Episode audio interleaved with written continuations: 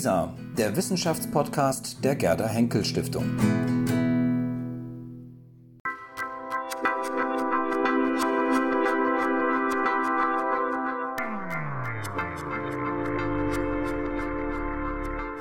Herzlich willkommen zu einer Sonderausgabe des Digital Humanities Kolloquiums der BBAW. Heute in einem etwas größeren Rahmen. Es wird auch im Anschluss, wie sonst üblich, äh, eigentlich einen Stammtisch wird es nicht geben, also es wird keinen Stammtisch geben, sondern es gibt einen Empfang. Der wird dann hier aufgebaut sein und äh, wenn das Wetter hält, können wir dann auch aufs Dach gehen. Ich freue mich, dass wir für die heutige Veranstaltung einen ganz besonderen Redner gewinnen konnten, nämlich den Präsidenten unserer Akademie, Professor Dr. Dr. H.C. Mult Martin Krötschel. Einmal muss ich die Titel sagen. Dann habe ich einen ganzen Teil vorbereitet mit Mitgliedschaften, Ehrendoktorwürden, ehrenamtliche wissenschaftsadministrative Tätigkeiten. Das lasse ich alles weg auf Wunsch des Präsidenten. Er hat nämlich 200 Folien vorbereitet und hätte die Rede gern, äh, Redezeit gern für sich selbst. Ähm, was ich aber gern sagen möchte, ist, dass Herr Grötschel Mathematiker ist und sich äh, in seiner ganzen Arbeitszeit schon sehr früh mit, auch mit, dem, mit der Unterstützung des Computers und der Entwicklung von Forschungssoftware beschäftigt hat und auch selbst Forschungssoftware entwickelt hat. Damals noch mit Algol und Fortran. Aber das macht ihn im Grunde zu, zu einem Research Software Engineer der ersten Stunde und damit zu einem Vorreiter und, und ja, langjährigen Streiter für die digitale Forschung, in der digitalen Forschung. Und das ist das, was wir in Digital Humanities ja als Kernaufgabe haben. Professor Krötschel hat sich auch äh, in den Digital Humanities selbst verdient gemacht. Äh, einmal ist er auch seit Jahrzehnten schon ein Streiter für Open Access und Open Science. In neuester Zeit durch seine Mitgliedschaft im Verhandlungsteam des Projektil und dann hat er vor 18 Jahren hier im Haus die Telota-Initiative gegründet. Telota steht für the Electronic Life of the Academy und äh, dafür bin ich ihm auch persönlich sehr dankbar, äh, weil das der Bereich ist, in dem ich arbeite, seit ich an der Akademie arbeite und äh, ohne Herrn Kötschel wird es alles gar nicht geben. Und Deswegen freue ich mich ganz besonders auf diesen Vortrag und ich bin mir sicher, dass wir jetzt keine Lobhudelei auf die Digital Humanities hören werden, sondern ein paar sehr kritische Worte und äh, übergebe an Sie. Ja, Herr Schmied hat das schon richtig äh, gesagt. Äh, ich rede immer Klartext und ich habe auch immer nur eine Meinung und die äh, äußere ich dann auch immer und überall. Nur manchmal halte ich mich aus diplomatischen Gründen zurück, wie es mein Amt mir das manchmal auferlegt. Aber äh, hier muss ich das ja nicht. Äh, ich versuche Ihnen ein wenig über das zu erzählen, was ich von über Digital Humanities denke und dass wir bei weitem noch nicht so weit sind, wie wir das eigentlich tun sollten. Äh, sein sollten und äh, möchte das äh, vergleichen mit Operations, Research und Optimierung, ein Gebiet, aus dem ich komme und möchte Ihnen mal nahebringen, dass das nicht so einfach ist, einfach mal irgendwo zu starten und dann geht das schon von alleine. Da braucht man langen Atem und das will ich Ihnen vermitteln.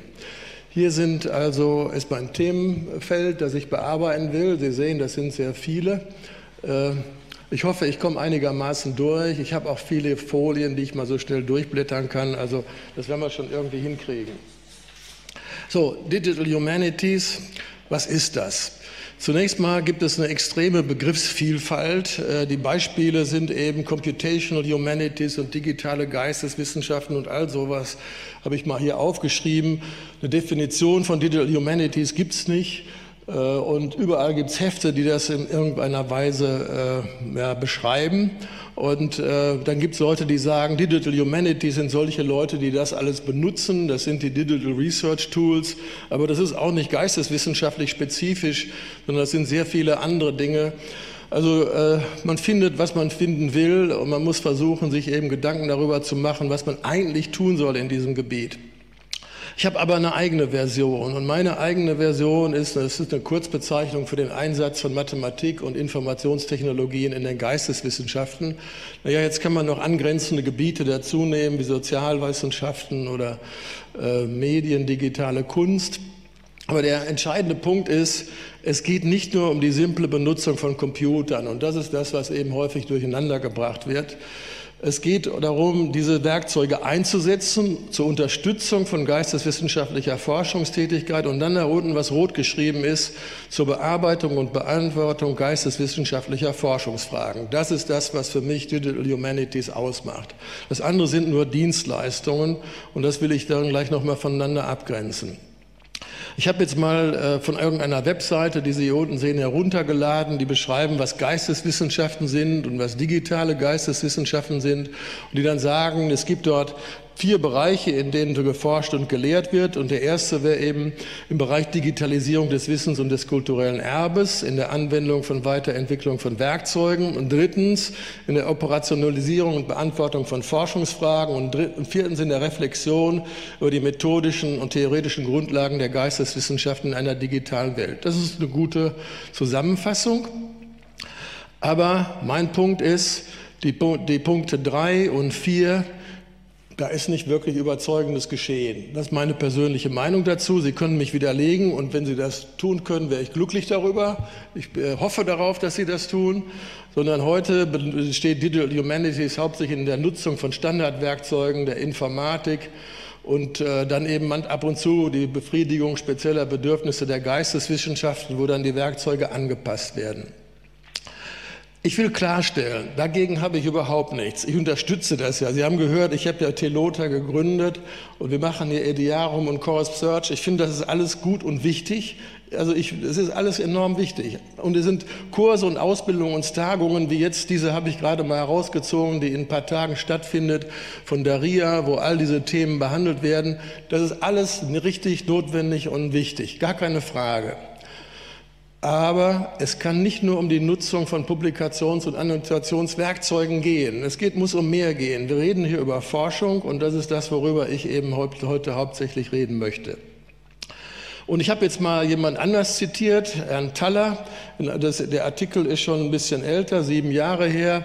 Und er schreibt eben, Observations on the current stage of the digital humanities and their environment identify four dangers. Und ich habe nur die erste genommen. The focus on infrastructures for the digital humanities may obscure that research is ultimately, uh, ultimately is driven by analytical methods and tools not just by the provision of data and publishing tools. Das ist genau dieselbe Meinung, die ich auch habe, nämlich wir haben nicht nur Werkzeuge, sondern wir müssen uns treiben lassen von den Methoden und dadurch Neues machen. So, also meine Version hat aber auch ein paar Caveats, nämlich Nummer eins, es ist überhaupt nicht klar, ob die Fragen, die in den Geisteswissenschaften da sind, überhaupt beantwortet werden können mit den Methoden, über die wir gleich sprechen werden ob es dort adäquate Algorithmen oder mathematische oder statistische Verfahren gibt. Das ist immer so, aber äh, darüber muss man sich kümmern. Man muss sehen, ob man dort Wege findet. Das ist in allen mit, äh, Gebieten, wo Mathematik eindringt, immer so gewesen, dass man erstmal gesagt hat, das geht gar nicht. Ich werde Ihnen dazu gleich ein, einiges sagen, äh, sondern dass man sich eben genau anschauen muss, welche geisteswissenschaftlichen Fragen eben operationalisiert werden können, sodass die Werkzeuge von Mathematik und Informatik anwendbar sind. So, das ist das Thema. Das ist das wirklich schwierige Thema und darauf werde ich immer wieder zurückkommen.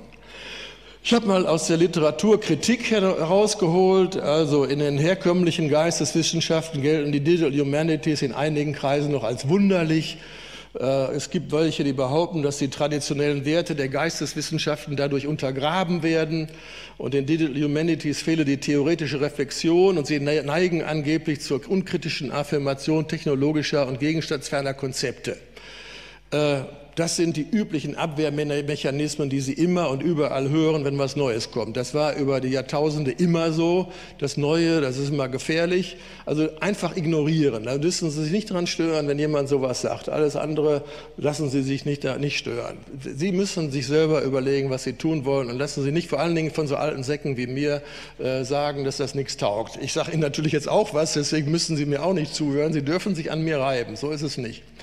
So, jetzt gibt es hier zentrale Themen, die jetzt im Augenblick sehr viel gemacht werden, also Suchverfahren, digitale Edition, Textmining, Datenbanken, Fachinformation, geografische Informationssysteme und so weiter. Das wissen Sie alles. Das sind Sachen, die jetzt gerade so am Vogue sind und die in den Kursen drin sind und dass man sich damit beschäftigt wie Langzeitarchivierung. Und ich beschäftige mich im Moment in der Hälfte meiner Arbeitszeit mit der nationalen Forschungsdateninfrastruktur, weil ich die für extrem wichtig halte, obwohl das selber wirklich kein wirklich nicht so ein richtiges Forschung Forschungsthema ist, aber ich bin der Meinung, dass das von extremer Wichtigkeit ist für die Wissenschaft an sich.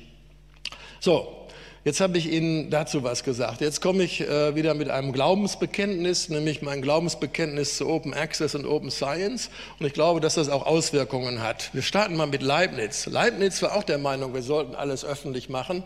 Nur damals hatte er gedacht, das kann man in so ein paar kleinen Räumen machen. Drei, vier Zimmer müssten ausreichen, um das Wissen der Welt bereitzustellen.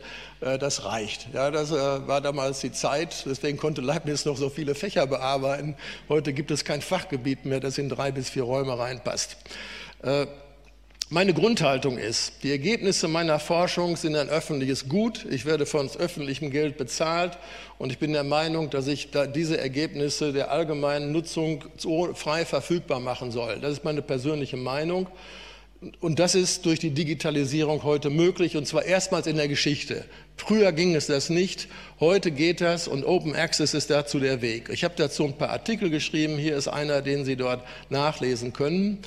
Und deswegen, äh, wenn wir es noch weiterdenken, äh, geht es in Open Science jetzt darum, noch mehr zu tun, eben nicht nur die Resultate, also die Publikationen öffentlich zu machen, sondern den gesamten Prozess offen zu machen, wie also die, äh, der Einsatz von Software, die Datenerhebung, die algorithmische Bearbeitung, Ergebnisfindung und Interpretation durchgeführt werden, um den Prozess genau zu analysieren zu steuern, Fehler zu finden und zu anständigen Schlüssen zu kommen. Ich glaube, das ist das ultimative Ziel von Forschung. Ich weiß, dass wir das nie erreichen werden, aber wenn man kein Ziel hat, kommt man auch nie an. Also auf dem Weg dahin muss man sich eben daran entwickeln. Und ich bin ganz sicher, dass das der vernünftige Weg ist. Schauen Sie sich heute mal Medizinforschung an oder so, was da passiert. Gucken Sie in die USA. Gerade wird Johnson Johnson mit mehreren Milliarden Strafe belegt, weil inzwischen mehr Leute in den USA an dem Missbrauch von Fentanyl sterben als an Kokain und Heroin zusammen, weil die Leute abhängig gemacht haben von einem Medikament. Da müsste man, muss man sich mal drüber nachdenken das ist verbrecherisch, das nenne ich so. Und darüber, und da muss man eben sehr genau aufpassen und Open Science muss versuchen, dieses zu verhindern. Da gibt es jetzt hier wunderbare Bilder, was Open Science so ist. Das will ich jetzt auch gar nicht interpretieren. Jede Wissenschaftsorganisation macht so ein Bild und dann guckt man da rein und dann sind wir alle glücklich, dass wir so Kreise und Pfeile sehen. Äh, und wir in der Akademie bei uns haben ja inzwischen schon ein Leitbild Open Science äh, veröffentlicht wo wir die Ziele formuliert haben, die wir verfolgen wollen. Es ist sicherlich kein Geheimnis, dass ich da auch hintergestanden äh, habe und äh, dafür gesorgt habe, dass wir das äh, verabschieden. Und ich glaube, dass im, immer mehr Mitarbeiterinnen und Mitarbeiter und Mitglieder hinter diesen Themen, stehen. Und das sind in Open Science haben wir eben Open Access, Open Research Data, das ist NFDI, Open Research Software, noch ein richtig schwieriges Problem. Äh, wie man das anständig behandelt, Open Innovation, wir müssen uns um Standards und Standardisierung kümmern, Interoperabilität, langfristige Nachnutzbarkeit und dieses Fair-Prinzipien, von denen Sie auch sicherlich alle gehört haben. Das gehört alles dazu. Und das bin, ich bin eben der Meinung, dass das zur Wissenschaft gehört, unabhängig davon, ob das Geisteswissenschaften oder was anderes ist. Aber in den Geisteswissenschaften ist es nicht so schnell vorangegangen wie eben in meinem eigenen Gebiet in der Mathematik. Und ich glaube eben, dass dieser Zugang die Geisteswissenschaften verändern wird. Ich werde Ihnen nachher noch ein paar Kommentare dazu sagen. Äh, die Offenheit war nicht so das Übliche bisher in den Geisteswissenschaften. In meinem Fachgebiet kann man sagen, 99,9 Prozent der Mathematiker wollen das. Und äh, da gibt es überhaupt keine Diskussion. Es gibt nur immer ab und zu ein paar obskure Leute, die anderer Meinung sind. Ähm, ich habe dazu einen bösartigen Kommentar. Die im Grundgesetz verankerte Freiheit der Wissenschaft, die immer hochgehalten wird, und da gibt es ja auch einen Hochschullehrerverband, da wird das dauernd veröffentlicht, aber die sieht nicht das Recht vor, Publikationen in Schweizländer binden zu lassen. Nicht? Das sollte man auch mal sagen. Äh, gucken Sie sich unser Haus an. Wir haben das Goethe-Wörterbuch, gegen den ich, das ich überhaupt nichts habe, aber jeder Band kostet 990 Euro. Jetzt haben wir sechs raus, zwei sollen noch kommen. Das sind dann acht, kostet 8000 Euro. Das ist doch absurd. Kauft sich das irgendeiner? Kann sich das einer kaufen? Nee, da kaufen sich lieber einen Küchenschrank oder einen neuen Herd oder einen Fernseher und sonst was alles. Aber äh, das geht so nicht. Äh, das sind aber eben Verträge aus alter Zeit und wir versuchen das jetzt zu verändern. Inzwischen kommt das Goethe-Wörterbuch mit einer gewissen Zeitverzögerung elektronisch heraus. Wir sind inzwischen beim äh, Buchstaben M. Aber das sind so Dinge, die meiner Meinung nach eben Fehlentwicklungen der vergangenen Zeit sind. Ich mache den Leuten keine Vorwürfe, die früher die Verträge abgeschlossen haben. Da gab es nichts anderes. Aber wir müssen da rauskommen und das versucht unsere Akademie in jeder Hinsicht. Überall, da wir Verträge haben, kämpfen wir darum, das alles elektronisch frei zu bekommen. Also meiner Meinung nach tragen äh, die Digital Humanities Gemeinde, und die, hier sind ja eine ganze Menge von Ihnen, die da mitwirken, durch den Open Science Gedanken dazu bei, dass die Geisteswissenschaften sich verändern. Jetzt komme ich zu einem Gebiet, das die meisten von Ihnen vielleicht gar nicht kennen, Operations Research. Diese Definition von Operations Research ist genauso obskur wie die von äh, Digital Humanities. Da steht dann also zum Beispiel auf der Fachgesellschaft, das dafür heißt, Operations Research ist die Wissenschaft von der Gestaltung und Steuerung wirtschaftlicher, technischer und sozialer Systeme in allen Wirtschaftszweigen und in der Verwaltung, einschließlich der zugehörigen Methoden der Mathematik und Wirtschaftswissenschaften und der Informatik. Das Ganze ist sowieso viel breiter und viel spezieller. Das ist wieder so ein Gebiet, das man nicht sauber definieren kann. Ich habe mich in dem Gebiet sehr stark bewegt über, im Laufe meiner wissenschaftlichen Karriere, aber ich bin eben von Seiten der Mathematik da reingegangen. Aber ich habe eben auch dadurch gelernt, äh, man muss sich mit anderen Fächern beschäftigen und nur wenn man sich mit anderen Fächern beschäftigt, kommt man zu Fortschritten. Und das Interessante ist, als ich mich jetzt mit Digital Humanities beschäftigt habe, habe, habe ich gesehen, das wiederholt sich jetzt 50 Jahre später. Die Leute haben sich um die Namensgebung gestritten. Die haben gesagt, ist das überhaupt ein Fach? Was ist denn der Inhalt? Wozu gehört das eigentlich und was leistet das? Das ist ganz witzig. Also absolut identisch. Sie können dieselbe Diskussion vor 50 Jahren angucken und die haben wir heute bei Digital Humanities. Und das führt zu Namen. Zum Beispiel im Englischen, in USA heißt das Fachgebiet Operations Research. Die Engländer nennen es Operational Research und keiner rührt sich ein bisschen um diese zwei Buchstaben zu verändern. Die sind da seit 60 Jahren hartleibig. Dann haben die, die, Amerikaner Science of Better erfunden. Das ist der obskurste äh, Begriff, die obskurste Begriffsstellung, die ich überhaupt kenne. Und jetzt versuchen sie Analytics durchzusetzen. Das ist auch so schwachsinnig, weil das überall in allen anderen Fachgebieten existiert. Im Deutschen hatten wir Unternehmensforschung, dann Unternehmungsforschung. In der DDR hieß es Operationsforschung. Da dachte ich immer, das war Medizin. Und äh, jetzt nennen wir es meistens Operations Research. Und dann gibt es noch viele weitere Namen. Also das ist genau dasselbe. Und das ist interessant interessant. Und dann kommt jetzt, jetzt, wozu gehört das eigentlich? Es gibt Leute, die sagen, das ist hauptsächlich Mathematik, nämlich Optimierung, mathematische äh, Programmierung. Andere sagen, das ist Management Science und Business Administration. Es gibt Operations Research, ist in Fachgebieten bei Ingenieuren, in Amerika hauptsächlich bei Industrial Engineering, aber manchmal in der Informatik und dann in äh, Psychologie und Soziologie gibt es das und Kybernetik, Systemtheorie und in Entscheidungswissenschaften. Genau dasselbe Theater. Äh, aber es hat überlebt, aber eben manchmal eben kurz vorm Sterben gewesen. Und gerade vor ein paar Wochen hat die TU München in ihrem Buch, äh, im ja, Magazin Faszination Forschung gesagt, Operations Research, one of math's greatest secret weapons der Student, äh nicht der Student, der ist ja ein Humboldt-Professor dort, war mal früher Student von mir hier an der TU Berlin. Äh, und äh, das ist auch in der Mathematik nicht unumstritten, dass das ein äh, interessantes Gebiet ist. Aber alle Mathematiker freuen sich darüber, dass OR liefert. Und darüber werde ich jetzt gleich was sagen. Aber jetzt will ich Ihnen sagen, dass es eben nicht so einfach ist, wie normale Wissenschaft sowas zu betreiben. Nämlich Operations Research orientiert sich an einem realen Problem, an einer realen Fragestellung. Darüber werde ich Ihnen gleich was sagen. Dann macht man daraus ein mathematisches Modell. Das werde ich auch gleich sagen. Dazu braucht man aber Leute aus der Praxis oder anderen Wissenschaften, weil man sonst das Modell nicht bilden kann, weil man nicht genug versteht, was dort passiert. Und deswegen gibt es jetzt mehrere Pfeile, weil das immer hin und her geht, bis man einigermaßen sicher ist, dass man was gemacht hat. Dann guckt man mal, das ist also Modellierung, dann guckt man nach mit Heuristiken, falls ich das Modell lösen könnte, würde das mein Problem eigentlich lösen. Also mal so vorsichtigerweise rumfummeln, ob es geht.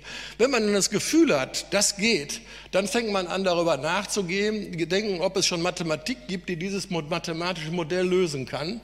Und das macht man dann, ist man, und wenn das im, irgendwo im Bücherschrank ist oder eine Firma Software hat, die das löst, ist man fertig. Das ist okay. Aber in meiner wissenschaftlichen Karriere, ich habe ja früher war ich ja Präsident des Konrad des Zuse Zentrums, da kamen die immer an und sagten, ja, hier haben wir ein Problem, wir wissen nicht, wie wir es lösen können, jetzt entwickelt doch mal Theorie. Und dann wurde richtig Mathematik gemacht. Und das war eben, was man typischerweise reine Mathematik nennt. Das war unabhängig von der Anwendung mit dem mathematischen Modell. Dann entwirft man Algorithmen und dann muss man die Algorithmen implementieren. Am Ende ist man bei der Informatik. Wir haben also hier diese ganze Spannbreite von Informatik, reiner Mathematik und Anwendung. Dann wird das Ganze numerisch gelöst und dann guckt man, ob das die Lösung auch wirklich funktioniert.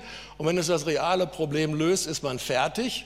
Fast. Und wenn es das nicht löst, fängt man von vorne an und dann hat man meistens verloren, weil das Problem verschwunden ist oder andere gelöst haben. Das war also keine gute Idee. Dann muss man die, das ganze System optimieren und am Schluss in die Praxis implementieren mit Hardware, Software, Daten, Graphical User Interface. Das ist alles viel Arbeit. Und am Schluss macht man das auch noch äh, in der Vorlesung. Ich habe immer sofort Vorlesungen darüber untergehalten, weil ich das für wichtig halte, dass die Studenten das machen. So, und jetzt Digital Humanities, da habe ich so grüne Kreise gemacht. Auf dem linken grünen Kreis, das ist das, wenn wir Benutzen von irgendwelchen Werkzeugen machen. Und der rechte grüne Kreis, da sind wir noch gar nicht in den Digital Humanities. Also das ist das Problem, dass wir das alles noch nicht haben. Und darüber will ich ein wenig reden. So, äh, jetzt, wenn ich sage, das ist alles so großartig, dann rede ich darüber, dass ich mit dem Kram 1973 angefangen habe. Da habe ich Diplom gemacht und ich im Sonderforschungsbereich Ökonomie und Operations Research angefangen. Und da waren diese beiden Kollegen, Manfred Deistler und Gustav Feichtinger, die ich vor kurzem in Wien getroffen habe. Beide äh, große Karrieren gemacht. Und wir haben uns unterhalten über unsere Zeit damals. Damals gab es mehr als die Hälfte der Wirtschaftswissenschaftler, die haben gesagt, Mathematik hat bei uns nichts zu suchen. Brauchen wir nicht. Äh, Deißler sagte, sein Chef hätte ihm gesagt, also was Sie da machen, das wird nichts. Sehen Sie mal zu, dass Sie eine zweite Karriere aufgaben. In fünf Jahren haben Sie keinen Job mehr.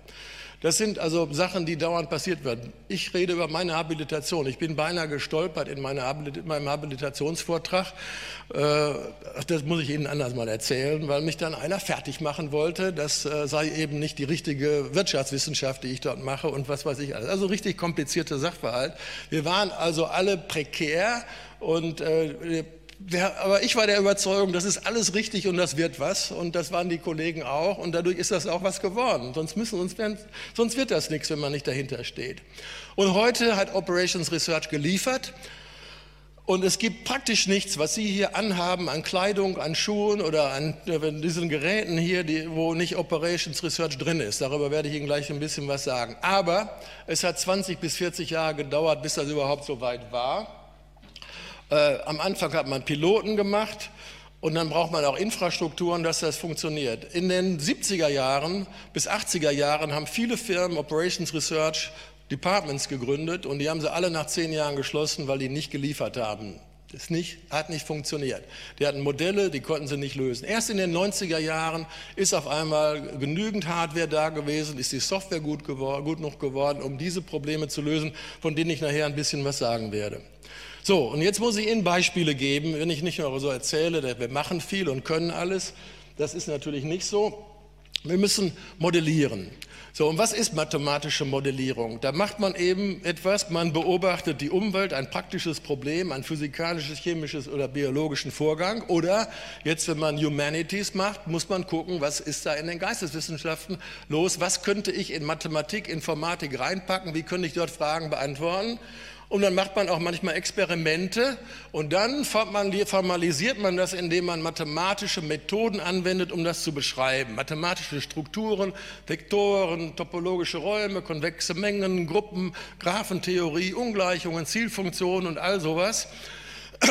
Und dafür muss man dann Mathematik können oder Informatik und, und, und Werkzeuge haben. Und das bedeutet, da braucht man Zusammenarbeit, denn der Mathematiker hat nicht viel Ahnung von Physik oder Chemie oder, oder sonst was und der äh, Geisteswissenschaftler nicht von Mathematik. Da muss man zusammen darüber nachdenken und das ist der schwierige äh, Vorgang, der eben entweder zum Scheitern führt oder zu wirklich tollen Ergebnissen. So, und jetzt wenn ich Modellierung sage, wenn ich irgendeinem was sage, denken die immer an sowas. Das ist ein Modell, nicht? Das ist gar nichts, haben wir nichts mit zu tun. Nur, dass das klar ist, das sind keine Modelle.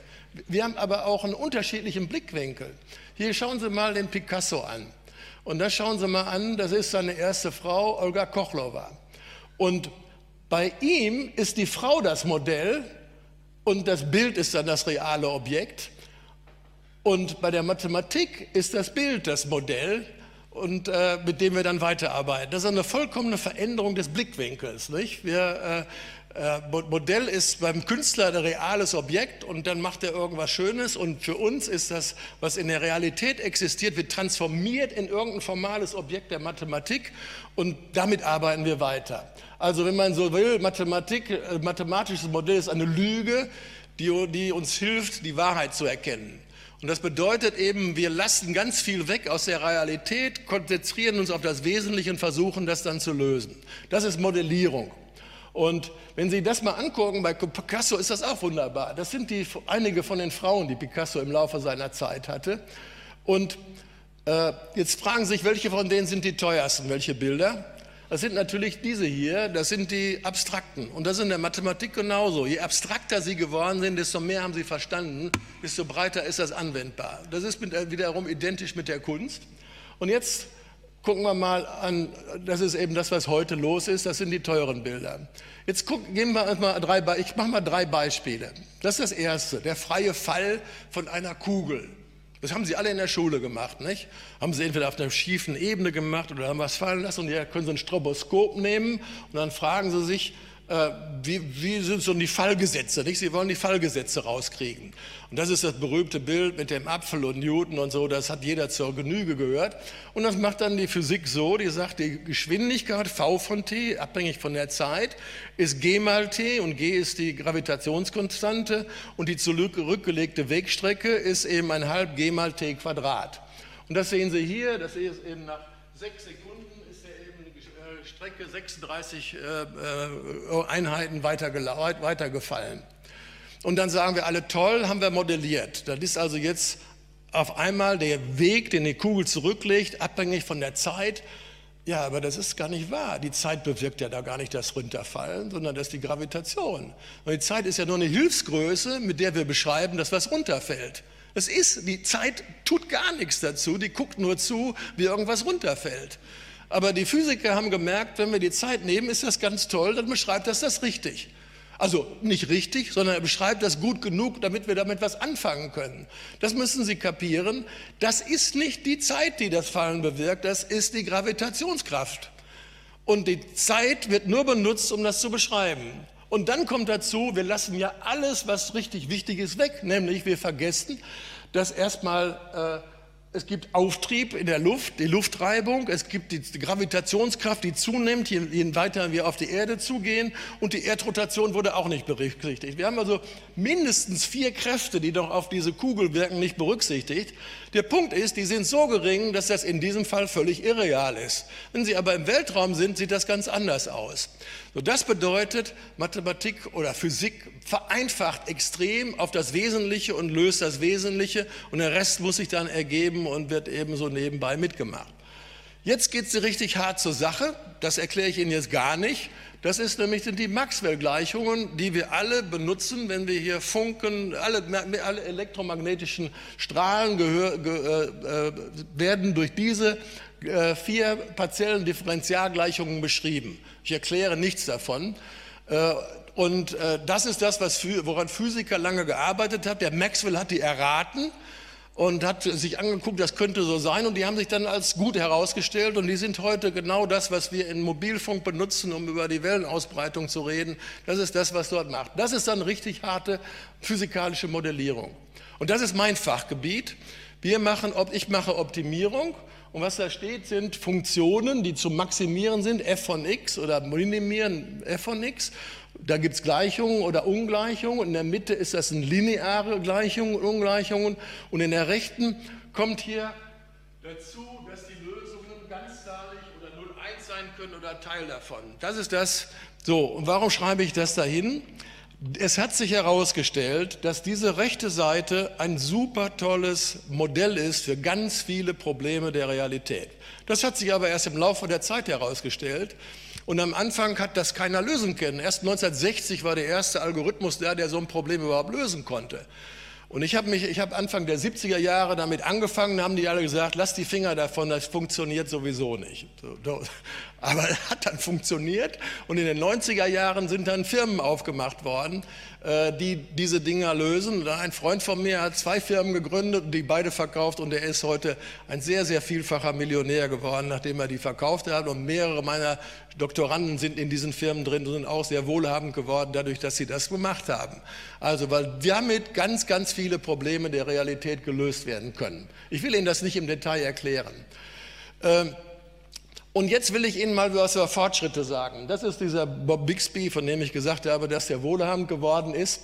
Der hat mal mit seiner Software, die er in seiner Firma entwickelt hat, in dem Zeitraum von 1991 bis 2016 die Beschleunigungen, die diese Software hatte, ermittelt. Und ich passe mal, ich mache das mal auf der nächsten Seite auf Deutsch zusammen. Nämlich Nummer eins: In diesen 25 Jahren sind Supercomputer um den Faktor 1 Millionen schneller geworden. Das ist aber nicht immer richtig. Zum Beispiel in dem Gebiet, in dem ich arbeite, sind die nur um Faktor 10.000 schneller geworden. Das liegt daran, dass die Parallelisierung nicht so gut funktioniert. Also man muss immer sehr vorsichtig sein. So schnell sind die nicht geworden. Die mathematischen Algorithmen sind aber um den Faktor 1,8 Millionen schneller geworden. Das ist etwas, was überhaupt keiner weiß oder ahnt, dass die Beschleunigung der Mathematik viel größer war als die Beschleunigung der, äh, bei den Computern.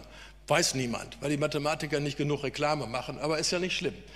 Wenn man jetzt den gesamten Speed-up hier nimmt, bedeutet das, dass wir in 25 Jahren um den Faktor 18 Milliarden schneller geworden sind. Das ist so atemberaubend, dass man einfach, dass man sich schon schämt, die, so eine Milchmädchenrechnung zu machen, wie ich die da unten gemacht habe, dass man sagt, was heute in einer Sekunde gelöst wurde, konnte man vor 25 Jahren in 570 Jahren lösen. Nicht? Das ist natürlich Quatsch, man kann, man kann diese Vergleiche nicht beziehen. Aber dadurch, dass diese Geschwindigkeitserhöhung da war, können wir heute wirklich, wirklich große Probleme lösen, die ich Ihnen gleich zeigen werde. Und hier sind einfach mal eine Liste von Anwendungen. Da zische ich nur durch. Es macht einfach keinen Sinn, Ihnen das zu erzählen. Das sind alles konkrete Anwendungen, in denen diese Methoden eingesetzt wurden. Über Transport, Finanzen, Produktion in der Industrie, Kohle, Landwirtschaft, äh, Öl und Communication Technology, Food Processing und so weiter. Und ich hatte die, die, Anfang der Woche Geburtstag und da hat mir einer ehemaligen Doktoranden ein, äh, der hat auf meine irgendwie geguckt und, und diese Veranstaltung gesehen. Äh, und äh, der ist jetzt Geschäftsführer von einer Firma, deren Namen ich jetzt nicht nennen will, der weltweit führende Anbieter von innovativer Risikomanagement und Portfolio-Management-Lösungen in der Finanzindustrie, sagte. Und hinsichtlich der Zweifel an OR kann ich speziell für die Finanzwelt bestätigen, dass diese heute ohne mathematische Modelle, Informatik und Statistik überhaupt nicht mehr denkbar wären. Der verdient jetzt gutes Geld dort. Und das, das ist einfach so, wie es ist. Und wenn man so große Problemfelder anschaut, Medikamentenentwicklung, Katalyse, Energieproduktion und Verteilung, Verkehr, Logistik, Transport, Regulierung, Sicherheitsproblematik, neuere Entwicklung neuer Materialien, Umweltschonung und Ressourcen, Modellintegration, das ist überall viel los. So, jetzt habe ich Ihnen die äh, Mund wässrig gemacht, jetzt zeige ich Ihnen mal was ganz Kleines. Einige von Ihnen wissen das, nämlich Modellierung an einem ganz einfachen Beispiel. Das habe ich mit meinen Kindern auch gemacht und die, meine Tochter, die damals äh, in der zweiten Klasse war, die hat dann nur noch äh, Graphentheorie gemacht. Die fand das so toll. Also, ich sage Ihnen mal äh, ein bisschen Vokabular. Die meisten wissen das: Knoten, Kanten und so weiter. Und wir haben erstmal Knoten und wir haben Kanten. So, und was ist das? Da male ich mal so Knoten hin und dann verbinde ich hier zwei Knoten miteinander und nenne das Kanten. Aber ich weise darauf hin, diese runden Kringel sind nicht die Knoten, sondern die Knoten sind abstrakte Objekte, Elemente, Einzelobjekte, die können ein Haus, eine Buchstabe, eine Straßenkreuzung oder ein Wort sein oder eine Blume oder sonst was. Das ist nur ein Symbol dafür. Und dieser Strich sagt nur, die beiden stehen ineinander Beziehung. Zum Beispiel Vater und Sohn, Mutter und Tochter oder Ehepaar oder Freunde oder sowas. Das ist einfach nur eine Beziehung. Das ist nur ein Bild. Es ist manchmal gut, mit Bildern zu denken und nicht abstrakt. Und das ist ein Graph. Und dann kann man auch gerichtete Graphen haben. Das können Sie sich vorstellen bei Straßen, die Einbahnstraßen haben und sonst was. Dann sind das Pfeile, da können Sie nur in einer Richtung durchlaufen. Und dann gibt es welche, die sind gemischt, weil es dort sowohl Richtungen als auch Nichtrichtungen gibt. Das ist typisches Straßensystem, wo eben manche in beide Richtungen durchfahren werden können und manche in eine andere. Das sind dann gemischte Graphen. Und das Tolle ist, mit diesen Graphen kann man unheimlich viel anfangen. Und das noch Tollere ist, das ist erfunden worden von einem Mitglied unserer Akademie, nämlich Leonhard Euler, der 25 Jahre Sekretar der mathematischen Klasse war. Und er hat einen Vortrag gehalten 1935 und das wurde dann 36 publiziert. Äh, und das ist Geometriam Citus Pertinentis. Und hier ist der, der, der, Titel dieser Arbeit und das ist die eine Seite davon. Da sehen Sie, da kommt Regiomonti in Borussia vor. Und das ist eben Königsberg in Preußen. Das, ist, das, kommt da drin vor. Und da gibt es eine Insel namens Kneiphof, die da oben steht. Das ist die Insel Nummer A. So, und damals gab es dieses berühmte Problem, Trivialproblem hast du natürlich, das fragt, war die Frage, kann man in Königsberg irgendwo stehen, zum Beispiel auf, Kneipo, auf der Kneiphofinsel und über den, die Brücken des Flusses Pegel gehen, und zwar so, dass man über jede Brücke genau einmal geht und wieder in den Anfangsort zurückkommt. Das war die Frage. Das ist für uns heute trivial, enumerieren wir und wissen, das geht nicht. Der Unterschied zwischen eben dem Puzzlelöser und einem genialen Mathematiker ist, äh, Euler hat daraus mathematische Theorie gemacht und hat das Problem für alle, alle Städte aller Zeiten, aller Graphen überall gelöst. Nämlich er hat das mathematisches Modell gemacht. Er hat in diesem Augenblick Graphentheorie erfunden. Was hat er gemacht? Er hat für die Teile von Königsberg Knoten eingeführt für den Kneiphof und für die Seiten des Flusses Pregel und hat gesagt, wenn da eine Brücke ist, mache ich eine Kante rein und dann hat er für jede Brücke eine Kante reingemalt und dann ist dieser Graph daraus geworden. Hat er gesagt, jetzt vergessen wir das mal und das ist dann der Graph. Und dann hat er gesagt, ja, wenn ich aber eben eine Rundreise mache, da gehe ich immer rein, raus, rein, raus und am Schluss komme ich wieder zurück, dann ist ganz einfach, ich muss durch jeden Knoten genau zweimal durch. Das heißt, jeder Knoten muss einen geraden Grad haben, also eine gerade Anzahl von Kanten müssten da reingehen. Das ist auf jeden Fall eine notwendige Bedingung. Und hier sieht man, alle Knoten sind ungerade, dann weiß er schon, das wird nichts werden. Äh, aber er hat bewiesen, es ist genau dann richtig, nämlich wenn alle Knoten einen geraden Graden hat, dann geht das auch. Das ist der entscheidende Punkt. Das ist das, was die härtere Mathematik dabei war. Und das war ein toller Satz und ein guter Start der Graphentheorie. Das einzige Problem war, hat sich kein Mensch dafür interessiert, 200 Jahre lang. Und man hat auch zum Beispiel nicht danach gefragt, könnt, wie viele Brücken muss ich zweimal gehen oder sowas. Diese Frage kam nicht auf. Und jetzt kommt die äh, Kulturrevolution in China plötzlich. Da ist dieser Kollege, den Sie hier, Mei Kuo-Quan, war eben Graphentheoretiker in China. Bei der Kulturrevolution wurde jeder zur Arbeit geschickt und der kam zur Post. Und da haben sie ihm gesagt, guck doch mal, wie du die Touren der Postboten besser machst. Und dann hat er gesagt, okay, dann nehmen wir das Euler-Problem und machen daraus ein Optimierungsproblem. Nämlich wir müssen alle Straßen durchlaufen, aber wir müssen so laufen, dass die gesamte zusätzlich zurückgelegte Wegstrecke so gering wie möglich ist. Das hat er damals formuliert und ich habe da mal einen Artikel drüber geschrieben mit einem chinesischen Kollegen, wie das so abgelaufen ist. Und man kann eben, er hat dieses zum ersten Mal äh, in den 60er Jahren formuliert, 62 und 73 haben dann zwei Amerikaner das Problem gelöst, also einen guten Algorithmus dafür gefunden. Und hier zeige ich Ihnen mal ein Beispiel, wie das geht. Ich habe mal hier gewohnt, da habe ich mal gewohnt. Und da gucken Sie mal, machen Sie die Knoten rein für die Straßenkreuzungen. Dann malen Sie die Straßen auf, vergessen die Karte. Dann nehmen Sie die Karten nochmal auf und jetzt optimieren Sie das Problem und das sind die Zusatzkanten, die Sie durchlaufen müssen und das sind die Zusatzkanten und damit ist das der Postbotenweg durch Hohengato. Ja, so geht das. Und äh, tatsächlich wird sowas auch gemacht und das wird heute schon in der Schule unterrichtet. Eine ehemalige Studentin von mir, die jetzt Professorin ist, die unterrichtet das in der Schule und lässt die Kinder so auf den Straßen rummalen, Müllabfuhr durchfahren, damit die das verstehen. Sie sehen also, die Jugend, die jetzt nachdrängt, kennt das alle schon, was sie noch nicht, zum Teil noch nicht gehört haben. So, und jetzt zeige ich, jetzt komme ich zu was ganz Obskurem. Ich will Ihnen jetzt nämlich mal zeigen, warum Mathematiker wie ich auch ab und zu mal was Theoretisches machen muss. Also ich mache das gerne, die Anwendung, aber ohne Theorie kann man mich nicht bei der Stange halten. Und hier ist, zeige ich Ihnen komplett absurdes Zeug, das überhaupt mal gar nichts damit zu tun hat, was der Euler gemacht hat. Das ist eine Leiterplatte, da sind Löcher drin und diese Löcher werden durch Automaten gebohrt, okay? Und jetzt ist die, und diese Löcher, Da will man die Leiterplatten so entwerfen, dass möglichst wenig Löcher drin sind, damit das Bohren schneller geht und die Platten nicht kaputt gehen. Und ich zeige Ihnen jetzt mal eine richtige Leiterplatte. So sieht die von der einen Seite aus und von der anderen Seite. Überall da, wo Sie einen Punkt sehen, ist da ein Loch drin, das gebohrt wird von einem Automaten.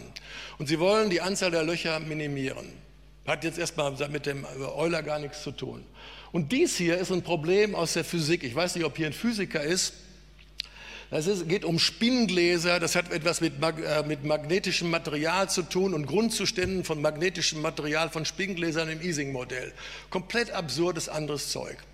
Und das Irre ist, diese Dinge haben alle was miteinander zu tun und das ist der Satz, der das alles miteinander verbindet. Da haben wir, habe ich jahrelang mit Kollegen dran gearbeitet und wir haben diesen Satz bewiesen, auf den ich äh, einigermaßen stolz bin. Und wir können dann zeigen, dass aufgrund dieses Satzes wir einen Algorithmus haben, der all diese Probleme auf einmal löst. Und als Spezialfälle fallen dann Eulers Problem, das, Brücken, das äh, chinesische Postbodenproblem und äh, dieses Max-Cut-Problem zu den Leiterplatten raus. So, was ich Ihnen da aufschreibe, da gibt es vielleicht eine zweistellige Anzahl von Leuten, die das auf Anhieb verstehen. Äh, okay? Das ist aber okay. Ist, man muss ja auch seine eigene Freude daran haben. Man freut sich darüber, dass man sowas macht. Das gehört zur Wissenschaft dazu, dass man solche besonderen Dinge macht. Das gehört, ist ein Teil dieser Geschichte. Jetzt gehe ich weiter über die Graphen. Sie sehen, die haben so neue Graphen äh, Wege, Sie können in den Graphen Wegen definieren, hier sind andere Wege und mit den Wegen kann man relativ viel machen. Da werde ich nachher ein bisschen was zu erzählen. Das sind so Wege, das brauche ich gar nicht zu definieren, das sehen Sie durch Hingucken. Sie sehen hier so zum Beispiel die kürzesten Wege in Berlin. Das, alles das steckt in der Software drin, die die BVG macht, die die bei der Bahn haben oder bei, der, bei Lufthansa oder so. Das ist kürzeste Wege-Algorithmen, die Ihnen zeigen, wie Sie auf schnellstmöglichem Weg von A nach B kommen. Alles Graphentheorie. Ja, das steckt alles dahinter. Hier sind es dann eben Firmengeflechte, die man analysiert. Und das ist zum Beispiel sind ganz große Probleme, die wir gelöst haben äh, bei dem Backbone-Design äh, von großen Telekommunikationsunternehmen in Deutschland. Das sind also tatsächlich real existierende Netzwerke, die wir optimiert haben, um Ihnen mal größere Sachen zu zeigen. Oder hier Mobiltelefone, wenn Sie bei Ihnen auf den Knopf drücken, mit welcher Antenne wird das verbunden. Das sind diese Lösungen davon.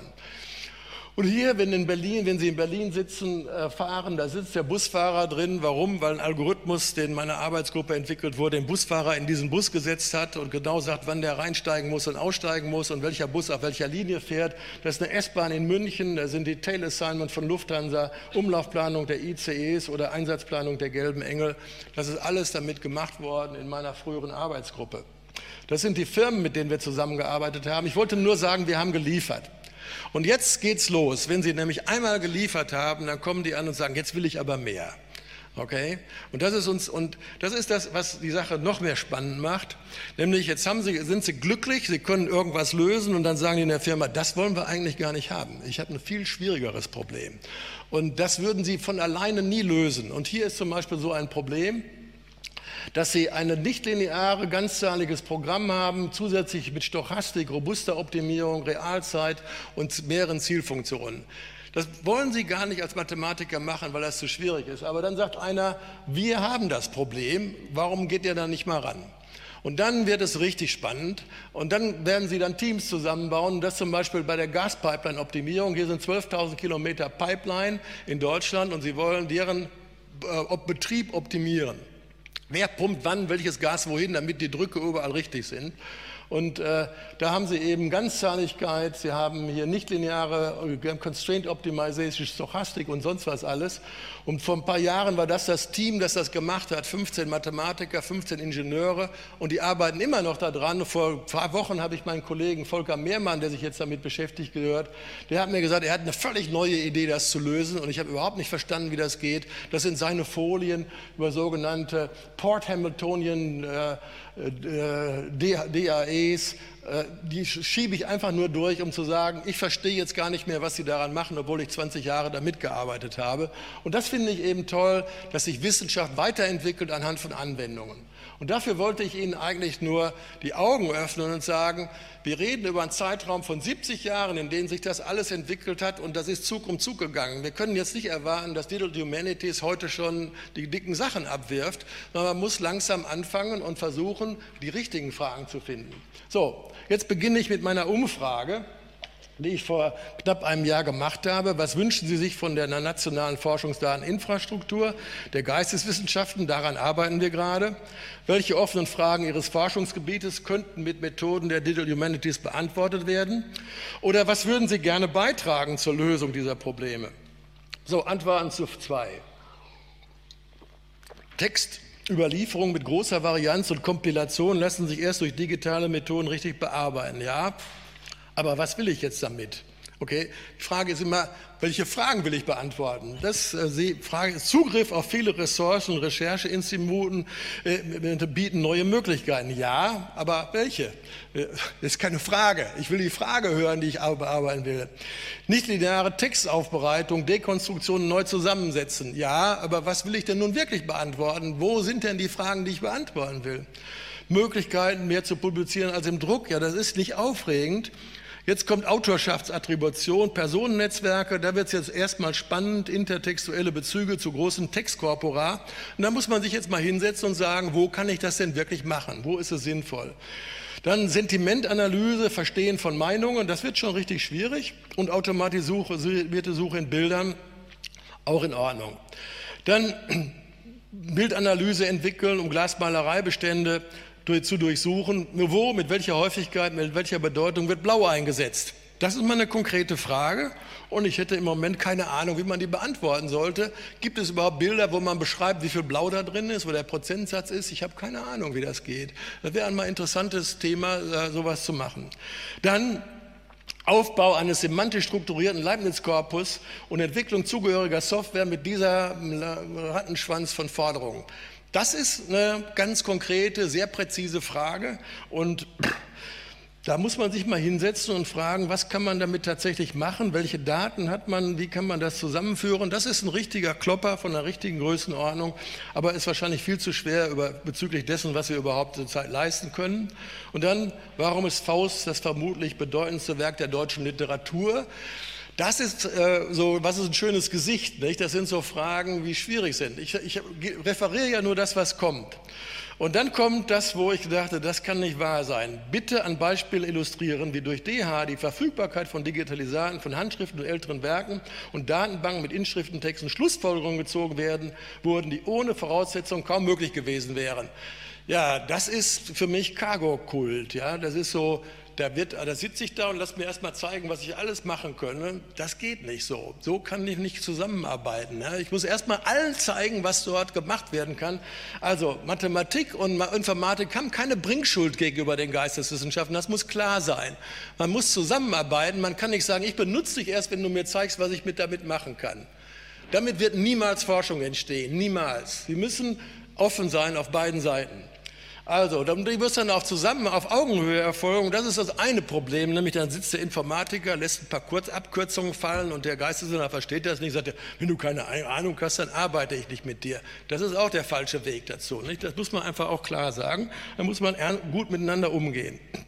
Also, welche epistemischen Möglichkeiten ergeben sich aus Anwendung von Algorithmen auf geisteswissenschaftliche Quellen? Das ist die grundsätzliche Frage, die man haben muss. Und bei den meisten Geisteswissenschaftlern besteht im Allgemeinen große Ratlosigkeit darauf, wie man das macht. Und die Mathematiker sind mit diesen Fragen nicht vertraut und das heißt, Kommunikation fehlt. Und ich finde, das ist das etwas, was man jetzt machen sollte, als wichtiges Thema, dass man die, Geisteswissenschaftler, die sagen, ich will mich damit mal befassen, überlegen, welches der Themen, die ich da habe, könnte man denn mit solchen Methoden angreifen und dann Kolleginnen oder Kollegen finden aus, den, aus Informatik und Mathematik, die sagen, das könnte interessant sein und dann erst geht's los. Das ist das, was ich für das Wichtigste halte. Es ist eine große Kunst, gute Fragen zu stellen. Das ist das wirklich Schwierige richtigen Fragen zu stellen. Man kann zu große Fragen stellen.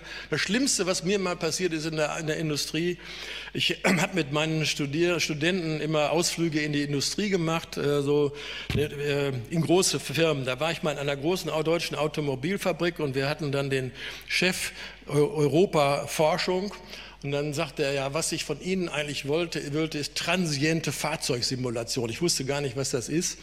Und er sagt, ja, das müsste also so sein, wenn ich also bei meinem Auto vom Pirelli-Reifen auf einen Michelin-Reifen wechsle, dann müsste ich wissen, welche Wirkung das auf mein Gesäß hat. Habe ich gesagt, der spinnt völlig. Das kann man nicht.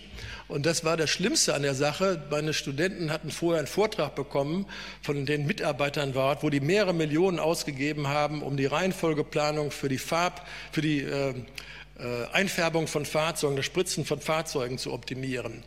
Und das hatte ich in der Woche vorher gerade in der Vorlesung erklärt und denen war völlig klar, dass sie einen absolut bescheuerten Algorithmus benutzt haben. Da standen die auf und haben gesagt, das ist doch Käse, der Algorithmus. Ich kann Ihnen doch beweisen, dass er schlecht ist. Das war peinlich. Da haben die sofort abgebrochen und gesagt, dass wir zählen die Betriebsgeheimnisse nicht. Ne? Aber anschließend wollen sie von uns äh, also den Himmel auf die Erde runterholen. So, jetzt komme ich mal zu Themenbereichen, wo ich dann ehrfurchtsvoll geworden bin, nämlich digitale Editionen. Also als ich hier in die Akademie kam, wusste ich nicht, was das ist, gebe ich zu. Ich meine, ich war Herausgeber von Büchern, das ist trivial. Ich wüsste jetzt nicht, was das für, für eine Schwierigkeit sein könnte in der Mathematik. Ich habe mehrere Bücher herausgegeben, aber ich wusste nicht, was das in den Geisteswissenschaften bedeutet. Ich habe gesagt, wir scannen ein, machen OCR, zeichnen automatisch aus, gucken dann mal drüber und dann sind wir fertig. So habe ich mir das vorgestellt. Und äh, dann kam die Wirklichkeit. Die habe ich dann gesehen und habe es verstanden. Und das ist eben, ab und zu ist man ein bisschen zu arrogant und das gebe ich dann ja auch zu, wenn ich das bin. Und dann äh, muss man ja sehen, da kriegte ich hier diese Seite vom Kant-Manuskript. Und dann hat mir die Dame, die das bearbeitet hat, mal gesagt, wie ihre Seite anschließend aussieht, nachdem er das mal gelesen hat und daraus was gemacht hat. Dann ist mir klar, das ist äh, professionelle Arbeit, äh, die kann man nicht automatisch machen. Das ist etwas schwieriger, als ich mir das vorgestellt habe. Und dann bin ich in dem, äh, äh wie heißt das, äh, Ausschuss für das Gödel-Projekt, das wir haben, Maxim Philosophie.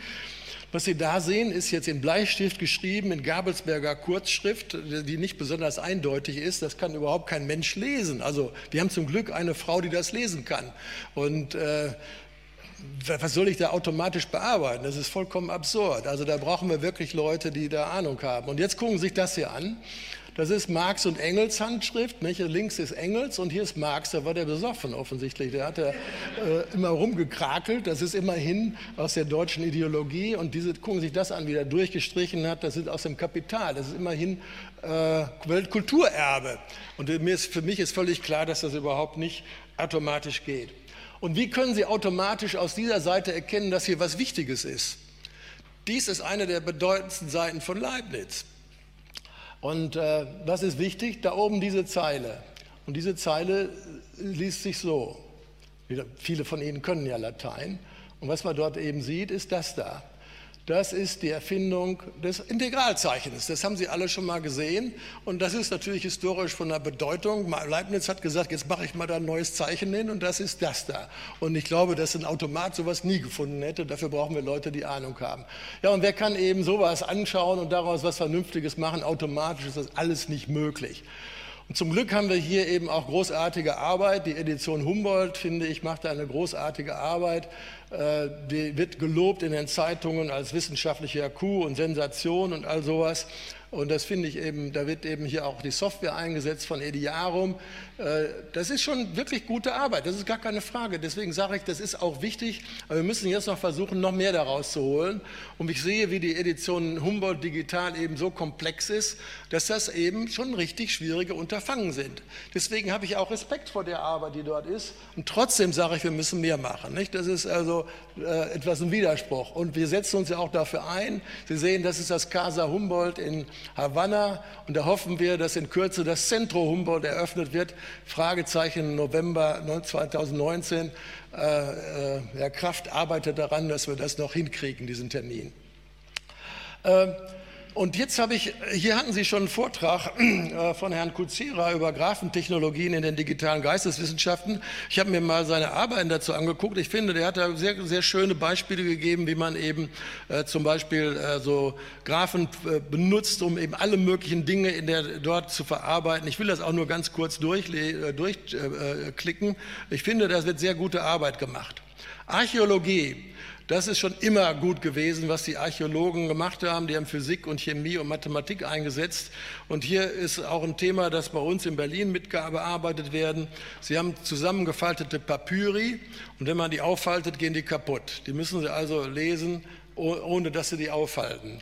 Und das ist hier eine Arbeit, Daniel Baum, Christian Hege sind aus meinem früheren Institut, hier ist die Lepper, die auch hier die, junge, die, die German Young Academy leitet, da sind Physiker dabei, also eine Kombination von Informatikern, Mathematikern, Physikern und äh, Papyrologen. Und die versuchen jetzt eben diese Dinge zu lesen, ohne sie aufzublättern. Und äh, hier ist der, die Methodik von äh, Hans-Christian Hege, zeigt das auf. Und so kann man hinterher so, so einen Text hier so aufblättern und dann anschließend lesen. Das ist immerhin schon ein richtig tolles Thema, interdisziplinär, Zusammenarbeit. Und da können die nur zusammenarbeiten. Im Moment geht es nur mit, Kreide, mit, mit, Tint, mit Tinte, die Eisenteile enthält, also irgendwas Metallisches. Äh, andere Tinten können sie noch nicht bearbeiten. Äh, mein Kollege Hans-Georg Bock sitzt in äh, Kambodscha und versucht eben Tempel dort zu rekonstruieren. Das sind hier äh, ganz tolle Arbeit mit Bauingenieuren, Architekten, Kunsthistorikern zusammen wird das auch gemacht. Das ist hier die Tempelrekonstruktion-Methode. Und jetzt will ich mal einen Archäologen loben, der hat als erster Mathematik angewendet und zwar eigene Mathematik erfunden. Es ist nur nicht von den Mathematikern bemerkt worden. Der hat es auch nicht so richtig bemerkt ist äh, William Matthew Flinders Petrie. Der hat in äh, Gräberfelder in Ägypten bearbeitet und wollte dann eine Seriation machen, also die Reihenfolge der Grablegung festlegen. Und das ist die Klassifikation der äh, Töpferwaren, die dort drin waren. Und äh, der hat dann eben folgende, der hat dann eine Matrix gemacht. Der hat das natürlich nicht Matrix genannt. Jedes Grab ist eine Zeile und jede Spalte ist eine Topfart. Und dann macht er eine Eins rein, wenn diese Keramikart in dem Grab enthalten ist und eine Null sonst. Das ist also eine Zeile von Nullen und Einsen, die charakterisiert dann ein Grab. Okay? Und dann hat er gesagt, Gräber, die zeitlich nah beieinander sind, die sehen so ähnlich aus. Da hat man also eine Töpferart weggelassen und eine andere da reingetan. Also die haben einen kleinen Abstand. Und dann einen Abstand definiert zwischen zwei Gräbern. Er hat gesagt, die Anzahl der Felder, wo die nicht übereinstimmen, ist der Abstand. Also hat er, das ist nur sowas wie ein Abstand wie bei uns, von da nach da der Abstand. Und dieser Abstand ist später erfunden worden von einem Mathematiker, der heißt jetzt Hemming-Distanz in der Mathematik, aber der hat das erst 30 Jahre später erfunden äh, und er war viel früher. Und er hat auch Sparse-Matrix-Technik eingeführt. Der hat nämlich gesagt, ich will ja nicht diese ganz vielen äh, Töpferwaren alle aufteilen in einer Riesenspalte, sondern hat immer einen Index gemacht. In der dritten Spalte ist eine Eins, in der siebten Spalte ist eine Eins, das ist heute Sparse-Matrix-Technik nennt. Und dann hat er eben das Traveling-Salesman-Problem erfunden und gesagt, ich suche jetzt eine Reihenfolge, sodass die Gesamtveränderung, wenn ich von einem Grab zum nächsten gehe, so gering wie möglich ist. Und das ist genau das Traveling Salesman Problem, das von den Mathematikern erst später bearbeitet wurde. Alles von Flinders Petrie gemacht. Und das ist der Hamiltonsche, der heißt jetzt Hamiltonscher Weg durch Gräber und das finde ich großartig. Und ich habe darüber einen Artikel geschrieben und wollte eigentlich äh, ihm eine Hommage an ihn machen, um das Problem, das er damals hatte, optimal zu lösen. Und dann ist mir was Übles passiert. Äh, nämlich die Daten von Petri, die waren verschollen. Und äh, dann habe ich äh, den äh, Seidelmeier gefragt, sagen Sie mal, sind die wirklich verschollen? Ja, sagte ich habe hier einen Studenten, das ist der Thomas Gerzen, äh, der arbeitet gerade an Petri. Und die haben im Petri-Museum gerade umgebaut und vielleicht haben die das wiedergefunden. Tatsächlich haben sie die Sachen wiedergefunden. Daraufhin habe ich denen Geld bezahlt, damit die die alle einscannen. Und dann wollte ich daraus die Daten für ein Traveling Salesman Problem machen. Und dann stellte sich heraus, dass die immer irgendwo zwischendurch so gelbe Zettel reingeklebt hatten. Und die Frage war, war das jetzt Absicht oder nicht? Und dann habe ich gesagt, hör mal, jetzt scannt noch mal die Sachen ein, wo da die gelben Zettel drauf sind. Ach, jetzt haben wir keine Zeit dazu und so. Also das, da war dann auf einmal der Verdacht, äh, das wollten die nicht, dass ich dieses Problem löse. Die wollten das selber arbeiten. Und ich habe das letztens einem Kollegen erzählt, hier dem Christian Bruhn, und der sagte, das habe ich von vornherein bei meinem Studium gelernt. Gib den anderen Leuten keine Daten, gib den anderen keine Daten. Also das ist etwas, was mich eben total verblüfft hat. Äh, und das ist nicht der Zustand, deswegen habe ich vorher Open Science und Open Data geredet. Das fand ich wirklich seltsam. Das sind jetzt 100 Jahre alte Daten, die nicht weiterzugeben, ist eine absurde Idee. Aber die wollten nicht, dass ein Mathematiker denen jetzt zeigt, was da rauskommt. Okay, so ist das Leben. Das ist jetzt das Traveling Salesman Problem. Das war mal ein Weltrekord, 666 Städte durch die Welt. Das äh, habe ich mal gelöst, das ist schon lange her. Und jetzt gucken Sie sich mal an, welche Größenordnung man heute lösen kann. Der letzte Rekord ist von 2017. Da löst man 109.000 Städte und die Anzahl der Variablen ist 5,9, also 6 Milliarden Variablen. Können Sie sich das vorstellen? Sie lassen Programme laufen mit 6 Milliarden Variablen und die hören auf und sagen, ich bin fertig und das ist optimal. Das ist das, was heute die Leistung ist von dieser Software. Und das ist der Fortschritt, der dort geschehen ist. So, Linguistik ein bisschen. Wir haben ja jetzt das Zentrum Digitale Lexikographie hier und da glaube ich, da kann man eine ganze Menge machen. Äh, äh, Geiken sitzt da vorne. Wir wollen Such- und Analysewerkzeuge machen. Und äh, ich habe hier nur mal so ein paar Daten, die ich von Herrn Geigen bekommen habe und von Herrn Jurisch über die Wortschatz der Deutschen und so. Das finde ich immer äh, wunderbar zu hören. Die, wenn Sie in Duden reingucken, der hat ungefähr 145.000 Wörter im Rechtschreibewörterbuch. Der schätzt, dass 300 bis 500.000 Wörter vorhanden sind. Und die Wahrheit ist, wir haben eben viel, viel mehr und das haben unsere DTA und DWDS haben das alles erarbeitet und wir es herausgekriegt haben, ist eben von den, wir haben jetzt in dieser, in dieser Datenbasis haben wir 13 Milliarden Tokens, davon 10 Milliarden Textwörter. Und das Ergebnis ist, 19,4 Millionen verschiedene deutsche Wörter. Wenn man jetzt die wegstreicht, die nur dreimal vorkommen, sind es immer noch 10 Millionen. Und wenn man jetzt die Druckfehler und Tippfehler rausnimmt, wir reden immer noch über eine Zahl von 5 bis 10 Millionen deutschen Wörtern. Das sind einfach Größenordnungen, die sind fantastisch. Und das bedeutet, wir müssen dort algorithmisch arbeiten. Das heißt, diese Leute müssen jetzt mit Algorithmen arbeiten. Das kann kein Mensch mehr mit der Hand bearbeiten. Und das ist ein Riesenthema, sich dort daran auszutoben. Äh, will ich jetzt auch nicht weitermachen. Aber hier etwas, die Übersetzungen will ich etwas zu sagen. Da sind ja vor einigen Jahren waren ja Übersetzungen an Vogue, die haben alle mit Theorie gearbeitet und da ist nichts bei rausgekommen. Äh, hat nicht funktioniert. Aber seit fünf Jahren funktioniert das und das sind alles äh, Methoden, die man heute mit künstlicher Intelligenz bezeichnet. In Wahrheit nehmen die menschliche Intelligenz und suchen dann. Nicht? Die nehmen eben ganz viele Übersetzungen, die von Menschen gemacht wurden und prüfen dann, äh, ob die schon mal beim neuen Text vorkommen und nehmen dann die raus und sagen, das ist die Übersetzung. Das ist, funktioniert hervorragend, kann ich eigentlich nicht anders sagen, aber nur dann, wenn es einfacher Text ist und äh, nicht irgendwie ein bisschen poetisch oder guter Stil. Und dann habe ich von äh, Herrn Geiken äh, meinen äh, linguistischen äh, äh, Lieblingssatz inzwischen gelernt. Das ist von dem Herrn Rupert Firth. I shall know a word by the company it keeps. Ist das nicht großartig, so ein Satz? Ich meine, da geht einem das Herz auf. Die Frage ist nur, was bedeutet der Satz? Ich hoffe, Sie kriegen es alle hin. Ja, das sagt aus, dass man die Bedeutung eines Wortes nur an der Umgebung äh, ableiten kann, in dem sich das Wort befindet, in der Nachbarschaft. Als Mathematiker sagt man sofort, das kann nicht gehen, äh, weil das ist das mit die Methode der vollständigen Induktion, aber jede Induktion hat einen Anfang.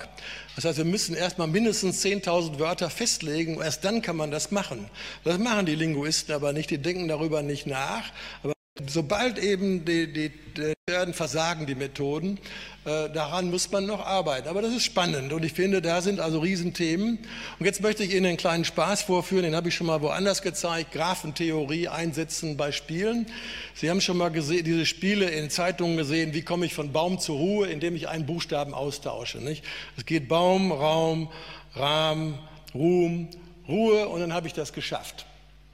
So, ich habe natürlich dann sofort gesagt, dann machen wir mal gleich ein äh, Graphenproblem raus. Und das machen wir, indem wir jetzt einen Graphen machen. Jedes deutsche Substantiv mit vier Buchstaben kriegt ein, wird ein Knoten. Ja, unser äh, DWDS hat das alles, da kann Herr Greiken da auf den Knopf drücken, dann haben wir 1473 oder so äh, Substantive. Und dann sagen wir, die sind miteinander benachbart, wenn sie durch Austausch eines Buchstabens ineinander übergeführt werden kann. Saum, Baum in Saum, Baum in Zaum, Zaun, Zehe, Rehe und so weiter. Und dann haben wir einen Graphen und damit kann ich jedes Problem dieser Art lösen. Und das ist der Graph, der da rauskommt, der 1460 Substantive. 1197 bilden eine größte Komponente. Die sind alle miteinander verbunden. Das ist mal interessant. So viele sind zusammenhängend, da kann ich die Wege suchen. Und tatsächlich, der längste Umwandlungsweg hat die Länge 20. Also das kriegen Sie nicht als Hausaufgabe in der, in der, Zeitung raus, das ist sehr schwierig. Aber interessant gibt es eben auch 166 Wörter, die haben keinen Nachbarn. Zum Beispiel das Wort Senf. Ja, da sagen Sie, aber gibt es doch Genf. Ja, dann müssen Sie wieder kapieren, Genf ist ein Eigenname und Eigenname zählt nicht. Das heißt, jetzt müssen Sie anfangen, in die Linguistik reinzugehen. Was ist ein Wort? Was zählt als Wort und ähnliche Dinge? Also das sind alles wahnsinnig spannende Dinge, nämlich Bearbeitung von Corpora auf automatische Bearbeitung und so Dinge, die alle zusammenkommen. Und dann habe ich mir den Thesaurus angeguckt, Analysis Open Thesaurus. Äh, der hat 130.000 Wörter und von denen äh, gibt es 440.000, die als Synonym erklärt werden. Also schön und hübsch, klein und gering. Und jetzt sage ich, zwei Wörter sind synonym zusammenhängend, wenn ich eine Folge von Synonymwörtern finde, die das eine in den anderen überführen. Also Beispiel, heulen, jammern, stöhnen, ächzen, knirschen. Heulen ist synonym zu jammern, jammern zu stöhnen, stöhnen zu ächzen, das zu knirschen. Äh, so, und jetzt kriegt man zum Beispiel sowas raus. Gut, günstig, billig, schlecht, böse. Die sind also jetzt synonym miteinander verbunden. So, und da fällt mir dann immer ein, wenn ich in eine fremde, ich kann Englisch ganz gut, aber eben auch nicht perfekt. Und dann gehe ich in so ein Synonymwörterbuch und dann finde ich Synonyme, aber ich kenne die anderen Wörter nicht und dann weiß ich meistens nicht, welche Konnotationen die haben. Das ist das Hauptproblem. Und wenn Sie dann eben hier gucken und sehen, na gut ist so ähnlich wie böse, dann liegen Sie unheimlich schief. Nicht? Das ist richtig schwierig. Also die Frage ist, wie macht man sowas richtig? Also, und verblüffend an der Geschichte ist, von den 130.000 sind 46.000 synonym miteinander verbunden. Das ist also ein einziger Klumpen, den man durch ein Wort ersetzen könnte eigentlich. Das ist natürlich absurd. Das heißt, man müsste bei Synonymität mal neu drüber nachdenken, wie man das sauber definiert. Das finde ich, und da ist eben Graphenanalyse immer ein interessantes Thema. Hier so lange Synonymfolgen, um das mal hier zu zeigen, von äh, Kalorienbombe zu zerquetschen. Können Sie sich vorstellen, dass die was miteinander zu tun haben? Aber das ist tatsächlich so eine Synonymfolge, die dort vorkommt. Ich habe das mal alles so ausgerechnet. Also, Stilometrie will ich jetzt auch nicht mehr weitermachen, aber ich komme jetzt noch mal zum Vroni-Plug. Äh, die Vroni-Plug treibt die Politik vor sich her und zeigt eben, dass irgendwelche Leute gefuscht haben. Das haben Sie ja alles mitgekriegt. Äh, KTG kennen Sie alle und äh, SKM und AS. Ich will das jetzt nicht alle nochmal hier erwähnen. Aber warum sollte man nicht Phronik-Plug in den Geisteswissenschaften mal einsetzen? Das wäre doch mal was Interessantes. Und äh, zum Beispiel ist Alexander ja da kan kanonischer Kandidat dafür, denn sein Buch über Kuba ist gefaked worden. Das ist äh, die spanische Übersetzung ist gefälscht worden. Da sind äh, Texte über, über äh, die Sklaverei, die wurde von negativen Aussagen zu positiven geändert. Hätte man, das könnte man mal solche Sachen untersuchen. Und ich fand eben, das ist die erste vernünftige englische Edition von diesem Buch nach 200 Jahren, die also äh, von Herrn Ette herausgegeben wurde. Und ich fand das wunderbar. Äh, ich habe einen Artikel gelesen, jetzt werden Sie gleich sehen, über die Goldene Bulle, die Sie alle kennen. Und Sie wissen alle, dass Karl IV. diese Goldene Bulle erlassen hat. Ich nehme mal an, dass Sie da, dass Sie das aus der Schule noch wissen. Und dass er aber einen Vorgänger hatte, Ludwig der Bayer, den er gehasst hat. Und, äh, aber Karl IV. hat das alles abkassiert als seine große Leistung. Und hier gibt es einen wunderbaren Aufsatz von Michael Menzel hier von uns in der Akademie, die ludovizianischen Züge der goldenen Bulle. Es stellt sich nämlich heraus, der hat eben haufenweise Zeug von Ludwig dem Bayern übernommen und in die goldene Bulle reingesteckt und eigentlich die Grundidee übernommen, hat das aber nicht gekennzeichnet. Wir würden heute sagen, diese Dissertation ist durchgefallen. Nicht? Also wer Vroni Plack könnte das mal machen. Also hier schreibt er, wo sich bis in die, Fein, bis in die Feinheiten der Wortwahl ludovizianische Prägungen niedergeschlagen haben. Das wäre mal interessant in, der, in, den, Wissen, Geistes, in den äh, Geschichtswissenschaften das reinzuschreiben. Und hier, wo ist er denn? Thomas, da ist er. Thomas hat gerade ein Buch herausgegeben mit Henriette Kohl, über Henriette Kohlrausch äh, die äh, Kosmos-Vorlesungen mitgeschrieben hat. Und er hat diese Sachen eingesetzt. Aber das will ich Ihnen jetzt nicht sagen, wie das, was er da gemacht hat, also zusammen mit Christian Kassung. Das soll er Ihnen mal selber erzählen. Also äh, diese Texte zu bearbeiten und zu gucken, ob da Fehler drin sind, mit anderen abzugleichen. Und ich finde, da, da sind eben ganz interessante Dinge zu machen, wo man eben solche Textanalysen mitverwendet. Man kann Widersprüche finden in zeitlichen Angaben oder Ergänzungen,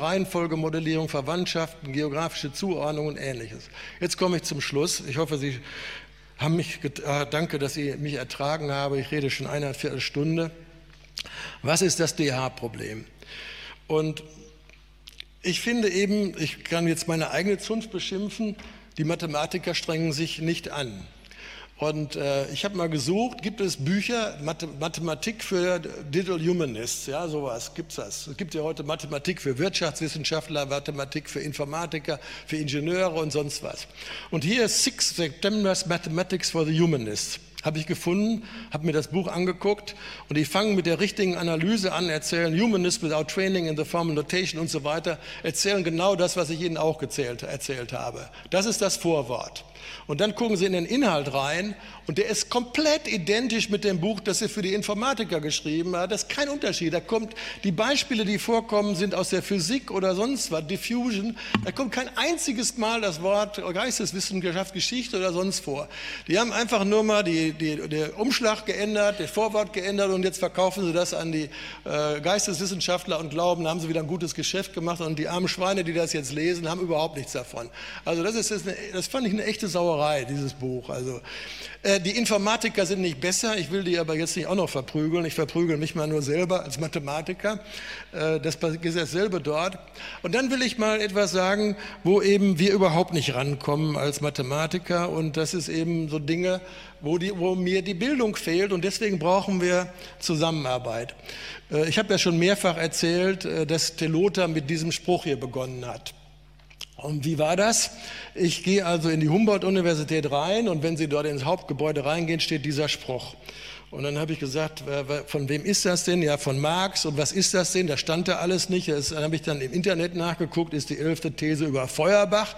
Und dann habe ich gesagt, ja, ist das denn wirklich die elfte These über Feuerbach oder wo äh, steht das denn? Und dann habe ich gesagt, wir haben doch hier die Mega, haben die das denn nicht? Da war nichts im Netz, nichts da, kann nichts, war nichts zu finden. Nur eine Schule hatte irgendwas abgetippt, aber ob das das Richtige war, weiß ich nicht. Mittlerweile hat die Mega das abgearbeitet. Mittlerweile, wenn Sie da hingehen, geht es rechts unten ein Zettel, wo, wo äh, Marx Handschrift steht, was da wirklich drin war. Und zwar, das ist jetzt die Handschrift von Karl Marx. Wie gesagt, das automatische Lesen ist nicht so ganz einfach. Und was Marx geschrieben hat, die Philosophen haben die Welt nur verschieden interpretiert. Also das ist identisch mit da oben. Aber hier unten steht, ist dann, es kommt darauf an, sie zu verändern. Und hier steht aber, es kommt aber darauf an, sie zu verändern. So, jetzt haben wir ja einen Wechsel in unserer Mega gehabt. Herr äh, Münkler, Herr Münkler ist gerade, habe ja gerade am äh, Montag eine Rede gehalten. Herr Münkler tritt jetzt zurück als Leiter der Kommission Mega und Herr Quante hat das übernommen. Und dann bin ich mit Herrn Quante ins Gespräch gekommen und habe hab ihm gesagt, ja, das habe ich dann mal gemacht, das ist jetzt schon 20 Jahre her und habe dann äh, festgestellt, was das ist. Und ich finde eigentlich, dass der Engels das sprachlich etwas besser ausgedrückt hat. Und dann sagt er zu mir, alles falsch. Wieso sage ich falsch? Das ist doch sprachlich besser. Ja, sagt er, aber das hat eine ganz andere Bedeutung. Also dadurch, dass er dieses Aber eingeschoben hat und dann hat er mir eine halbe Stunde einen Vortrag gehalten darüber, welcher Unterschied das ist. Und das hat etwas zu tun mit der Zusammensetzung der Politik in der damaligen Zeit und Engels wollte integrierend und sonst was sein. Das bedeutet, mir fehlte die Bildung über das, was in der damaligen Zeit los war und deswegen brauchen wir Spezialisten und ich bin Herrn Quante dankbar, dass er mich darüber aufgeklärt hat. Das ist das, was dann eben am Schluss Zusammenarbeit sein wird. Aber dieses werden wir nie automatisch können. Das ist auch klar. Wir müssen uns eben darüber bewusst sein, was wir können und was wir nicht können. Und wir müssen eben lernen, die richtigen Fragen zu stellen. Und dann gibt es eben diese, dieses, dieser Glaube an die Zukunft. Da sind die Amerikaner immer gut. Die sagen eben hier, das ist von der New York Times, In the Republic of Learning, humanities scholars often see themselves as second-class citizens. Und dann sagen sie, ja, aber jetzt, there has been one bright spot, the digital humanities, the transformation of the humanities into science. Das glauben die jetzt dran. Äh, ist natürlich Quatsch. Kein Mensch will die Humanities in Science verwandeln, sondern die wollen, eigentlich will man die Arbeitsmethoden verbessern oder verändern oder neue Methoden einführen, so wie die Archäologen dauernd was Neues gelernt haben. Die haben C14 dazu bekommen, die haben immer mehr Methoden aufgehäuft und können ganz tolle Sachen machen. Und jetzt könnte man bei den Geisteswissenschaftlern eben auch versuchen, noch etwas mehr zu tun. Aber darüber müssen jetzt alle nachdenken. Und ich, für mich ist nicht so richtig klar, ob das noch ein Sammelsurium von unzusammenhängenden Methoden sein wird, ob die Leute sich gegenseitig bekämpfen äh, oder äh, ob äh, auf proaktive Weise Informatiker, Geisteswissenschaftler und Mathematiker zusammenarbeiten. Ich hoffe, dass das so sein wird und dass diese Werkzeuge nicht nur bereitgestellt werden, sondern neue entwickelt werden. Das ist ja das Spannende, was ich Ihnen über Operations Research gesagt habe.